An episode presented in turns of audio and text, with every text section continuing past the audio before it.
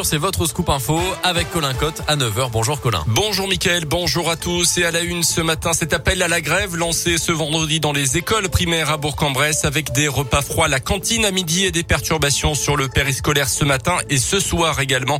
Les agents dénoncent la dégradation de leurs conditions de travail, une pénurie d'animateurs périscolaires liée à la précarité de leurs contrats selon les syndicats.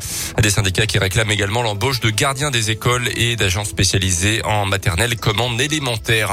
Un chauffeur routier espagnol interpellé en début de semaine au péage de Beno sur la 42. Les douaniers ont été intrigués par des rivets tout neufs à l'intérieur du camion et ont découvert plus de 230 kilos de cannabis. Il a reconnu les faits à la barre du tribunal correctionnel de Bourg qui a été condamné à trois ans de prison et 465 000 euros d'amende. Le chauffeur avait reçu une enveloppe de 5 000 euros pour cette mission. Lui dépouiller les comptes bancaires de personnes âgées. Un employé de banque de Bourg-en-Bresse doit être jugé l'an prochain pour avoir détourné environ 100 000 euros entre 2019 et 2020. Il ciblait les personnes vulnérables piochées dans leurs comptes via des cartes de retrait temporaires. Pour ne pas éveiller l'attention de ses victimes ou de leurs proches, il est modifié leurs coordonnées de contact selon le progrès. Convoqué par sa direction, il a reconnu les faits et a été licencié pour faute grave. Dans le reste de l'actu dans la région, on reparle de l'ancien père Bernard Prénat, écroué en ce moment à la prison de la Talaudière depuis mercredi. Il a été placé à l'isolement sans aucun contact avec les autres prisonniers. Il devrait d'ailleurs être transféré vers un autre établissement dans les prochains jours. Son état de santé avait été jugé compatible avec son incarcération. L'ancien prêtre de 76 ans avait été condamné à 5 ans de prison ferme pour des agressions sexuelles sur mineurs lorsqu'il officiait au sein du diocèse de Lyon.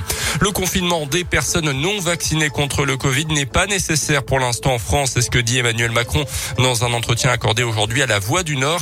Mais s'il s'avère qu'une troisième dose de vaccin est efficace et nécessaire, évidemment, on l'intégrera dans la logique du pass sanitaire selon le chef de l'État.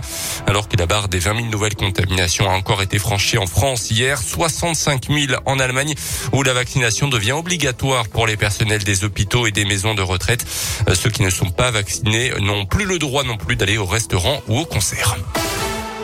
On passe au sport avec du foot et une nouvelle belle victoire de Bourg hier soir en national. 3 buts 1 contre Chambly à Verchères. Match avancé de la 14e journée de championnat. Cette victoire met la pression sur les concurrents directs du club à la montée. Eux jouent ce soir et en plus de ça à l'extérieur.